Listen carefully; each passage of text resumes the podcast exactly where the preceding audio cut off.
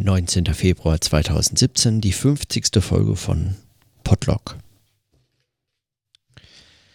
Wenn das hier kein Denktagebuch wäre, dann würde die 50. Folge vermutlich bedeuten, dass ich irgendeine Form von, weiß nicht, Zwischenstand oder sowas machen müsste, weil wäre es irgendwas anderes, würde man so einer Zahlenmystik der, der Pseudo-Jubiläen und äh, was auch immer äh, erliegen oder gehorchen oder das für interessant halten. Aber das ist es Gott sei Dank nicht, sondern es ist mein Denktagebuch und das heißt, ich bin eigentlich nur den Dingen verpflichtet, denen ich, die ich äh, gedacht habe. Und heute habe ich erfolgreich wenig gedacht. Ein Sonntag wie er auch manchmal sein muss. Davon abgesehen habe ich mich aber, also eigentlich wollte ich heute die, die Folge von gestern nochmal anhören, aber ich habe es äh, nicht geschafft. Ich kam einfach nicht dazu. Und deswegen muss ich das äh, verschieben. Auf morgen vielleicht, ich weiß es aber nicht genau. Vielleicht kommt morgen auch irgendwas Neues dazwischen, wer weiß. Aber die Folge von gestern scheint mir von den 50 Folgen, die es jetzt bislang sind, ähm, die mir, mir persönlich am wichtigsten gewordene Folge. Schon gestern war mir eigentlich klar, dass die Folge mir gestern am wichtigsten war bisher. Das mag jetzt nicht von weltbewegender Bedeutung gewesen sein. Das mag nicht mal für meine eigene Arbeit so eine ganz zentrale Überlegung sein. Dieser Einwand betrifft eigentlich meine Arbeit in der Regel nicht. Und auch die Frage nach der Schuld und Verantwortung früherer Generationen oder verstorbener Intellektueller, auf die man noch Hoffnungen als eben diese verstorbenen, aber noch wie sozusagen nachglühenden Leuchttürme Hoffnungen setzt für Richtungsweisung in stürmischen Zeiten oder sowas. Das ist auch kein zentrales Thema. Aber die Überlegungen, die ich, die ich gestern hatte im Bezug auf den Einwand oder wie man mit einem solchen Einwand umgehen kann oder beziehungsweise nicht wie man damit umgehen kann, sondern wie ich damit umgehen konnte oder was ich gestern dazu gedacht habe, das ist mir wichtig. Also selbst wenn wenn es keinen Bestand hat oder kein nichts überdauert oder einer kritischen näheren Betrachtung so nicht standhält oder so. Mir hat diese Überlegung aus dem Einwand heraus über diesen Einwand hinaus zu gelangen, dieser Weg, den man denkend gehen kann. Das hat mir über so verschiedene schon bekannte oder so dialektische Argumentationsformen hinaus einfach mal praktisch nochmal gezeigt, was, was es ist, worum, worum ich mich mühe. Aber auch, also sagen, zugleich aufgezeigt, aufgezeigt, warum, wozu ich mich dazu mühe. Und was mich am meisten daran fasziniert hat, eigentlich, ist, dass wenn man einem so scheinbar ganz schlichten Problem auf die Spur gerät oder dieses Problem versucht, sich denkend zu erarbeiten, dass praktisch alle Probleme und Zusammenhänge, die an und über Dialektik beschrieben werden können, zugleich auftauchen. Dass es bei dieser Form des dialektischen Denkens sagen, in den Dimensionen, Dimensionen ist eine schräge Metapher, passt eigentlich nicht, aber in den Dimensionen dieses Denkens selber tauchen Probleme auf, die scheinbar dem Gegenstand, dem konkreten Problem oder dem konkreten Phänomen die gar nicht konkret dieser Gegenstand sind. Also es treten beispielsweise Probleme der Logik auf oder ähm, Probleme der Überwindung der Logik oder es, ähm, es werden äh, Gedanken, es werden ähm, es werden sozusagen Be Bewegungen und Widersprüchlichkeiten beobachtbar, die über dieses konkrete Problem hinausweisen und in jedem anderen Zusammenhang so wirken, als wären sie ein gänzlich anderer Gegenstand, als wären sie etwas, was man eben auch beobachten könnte. Aber nicht, was man in diesem ganz konkreten Problem beobachten kann. Also wenn man sich mit diesem ganz konkreten Einwand, diesem historischen Einwand oder diesem scheinbar historischen Einwand, ähm, wenn man sich diesem historischen Einwand stellt oder diesem widmet, dann mag zunächst diese, diese ganzen Probleme, die damit auftauchen oder man, man mag die gar nicht erwartet haben. Und das ist was, was, was mir schon immer an, also immer, ja. Pff, wer bin ich, dass ich immer sage? Methusalem oder was? Aber das war etwas, was mir an dieser Form der Fragestellung, und zwar an diesen erkenntnistheoretischen Fragestellungen dialektischen Denkens, die mich da von Anfang an fasziniert haben und nach wie vor faszinieren. Und das ist etwas, was man, wenn man im Gespräch mit Soziologinnen und Soziologen ist, für die dialektisches Denken zum, zum Beispiel, es gilt nicht für alle, aber für einige, für die dialektisches Denken ganz konkret mehr eine Zumutung ist. Mit ihrer mit der, mit der Forschungspraxis, mit dem Alltag, mit der Disziplinier, äh, disziplinären Praxis äh, zunächst nichts zu tun hat. Für die äh, scheint es oft eine Zumutung. Also es ist unplausibel für viele Soziologinnen und Soziologen, aber auch für viele Kulturwissenschaftlerinnen oder jetzt zum Beispiel noch konkreter jetzt, äh, weil es mir vertraut ist, Religionswissenschaftlern oder anderen Geisteswissenschaftlern irgendeiner Art, außer eben mit Erkenntnistheorie beschäftigten Philosophinnen und Philosophen. Allen anderen ist es zunächst einmal nicht klar, inwiefern erkenntnistheoretische Fragen keine Fragen unter anderen Fragen sind. Also unter Fragen, die man sich, denen man sich auch zuwenden kann. Also zu, besti zu bestimmten konkreten Phänomenen kann man sich etwas fragen, man kann sich dafür interessieren, man kann sich für jenes interessieren.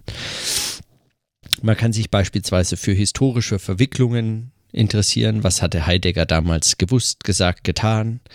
Man kann sich äh, fragen, wie wurde das damals belegt, diskursiv, Schuld zugewiesen, konstruiert? Wie waren die Gegnerschaften? Wie geschieht das heute? Man kann das vergleichen und so. Mit solchen Fragen kann man sich beschäftigen. Man kann sich mit ganz anderen Fragen beschäftigen, Organisationsfragen, man kann sich mit großen Gesellschaftsstrukturen, mit Wirtschaftssystemen, man kann sich mit Politik im allgemeinen, im internationalen Vergleich, man kann sich mit unterschiedlichen religiösen Traditionen im Vergleich oder ganz konkret im Einzelnen im Detail, man kann sich was nicht alles anschauen.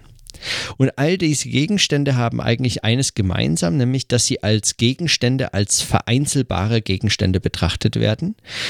Und wenn man, wenn man da jetzt eine, wie so ein, ein Wortfeld aufmacht und dann legt man all diese Gegenstände rein und daneben legt man noch einen Gegenstand und den nennt man Erkenntnistheorie oder erkenntnistheoretische Fragen, dann würden die meisten Vertreterinnen und Vertreter von sogenannten Einzelwissenschaften, also der Soziologie oder der Kulturwissenschaften oder äh, irgendwelcher Geisteswissenschaften, würden sagen, ja, das ist eine unter vielen möglichen Fragestellungen. Diese Sammlung passt. Das sind alles mögliche Fragestellungen. Nicht jedes jedes Fach beschäftigt sich mit allen, aber es sind mögliche konkrete äh, Gegenstände, über die man wissenschaftlich arbeiten kann.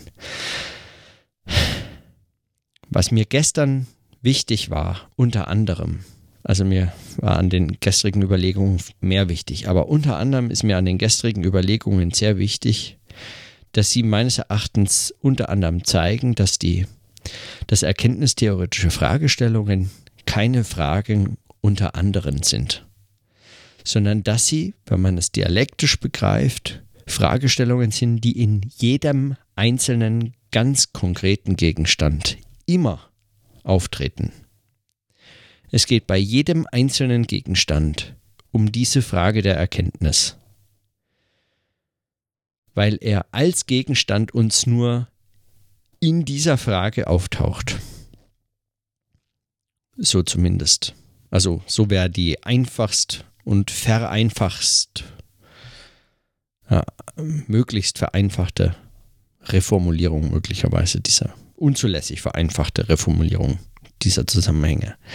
Aber ich dachte mir gestern oder so auch heute im Nachdenken über, über diese Fragen gestern, und diesen, diese Diskussion des Einwands, dass mir, also dass, dass es an diesem Einwand eigentlich zu zeigen ist. Man kann das gar nicht verhindern. Man kann gar nicht verhindern, dass wenn man diesen Einwand, wenn man diesen Einwand ernst und genau oder streng versucht zu denken, dann kann man nicht verhindern, dass dass das auftaucht, dass erkenntnistheoretische Fragen hier eine besondere Rolle spielen. Und nicht eine besondere Rolle im Sinne von hier besonders, besondert, anders als in anderen konkreten Gegenständen, sondern eine Rolle, die man, wenn man erkenntnistheoretische Fragestellungen als einen unter möglichen Gegenständen betrachtet, hier nicht erwartet hätte und insofern besonders wäre. Aber eben als erkenntnistheoretische Fragestellungen in jedem konkreten Gegenstand auftauchen.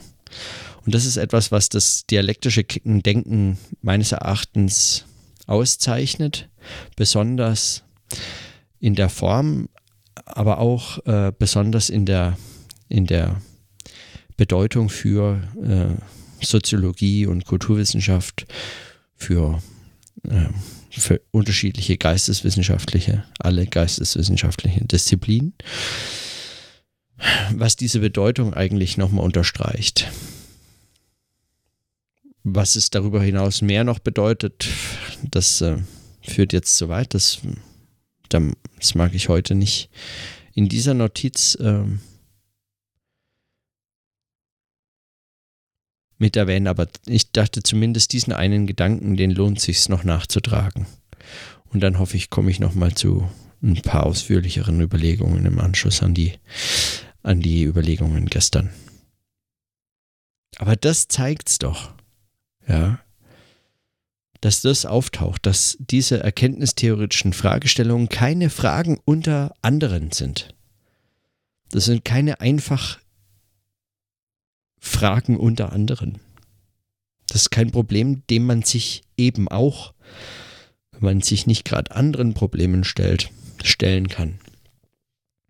Wenn es um wissenschaftliche Erkenntnis geht von Gegenständen, dann ist die Frage nach der Erkenntnis selbst immer mitgestellt. Ich frage mich auch, wie man so tun könnte, als wäre es anders. Also und klar, ich weiß auch, es gibt pragmatische Gründe, aus, aus denen man sagen kann, ja, pf, man kann ja jetzt nicht immer Erkenntnistheorie machen, man muss sich ja auch mal mit irgendwelchen Dingen beschäftigen können. Zum Beispiel, pf, keine Ahnung, was man halt gerade als Forschungstitel hat, als Projektantrag eingereicht und genehmigt, weil es gerade fancy oder hip ist oder so. Erkenntnistheoretische Fragestellungen sind keine Fragen unter anderem.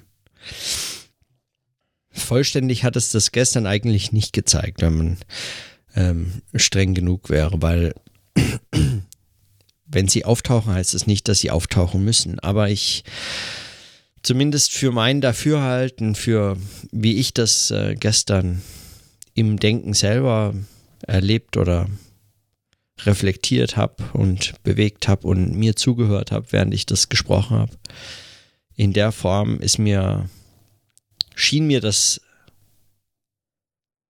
daraus hervorzutreten oder sicht- und denkbar oder hörbar wertend. Weiß ich nicht, vielleicht geht es mir nicht mehr so, wenn ich es nochmal mir anhöre, aber um genau zu sein, habe ich es mir ja schon mindestens einmal angehört, weil ich ja je nach Bearbeitung auch vorgenommen habe. Und gestern habe ich äh, über zehn Minuten an Pausen rausgelassen, also rausgestrichen.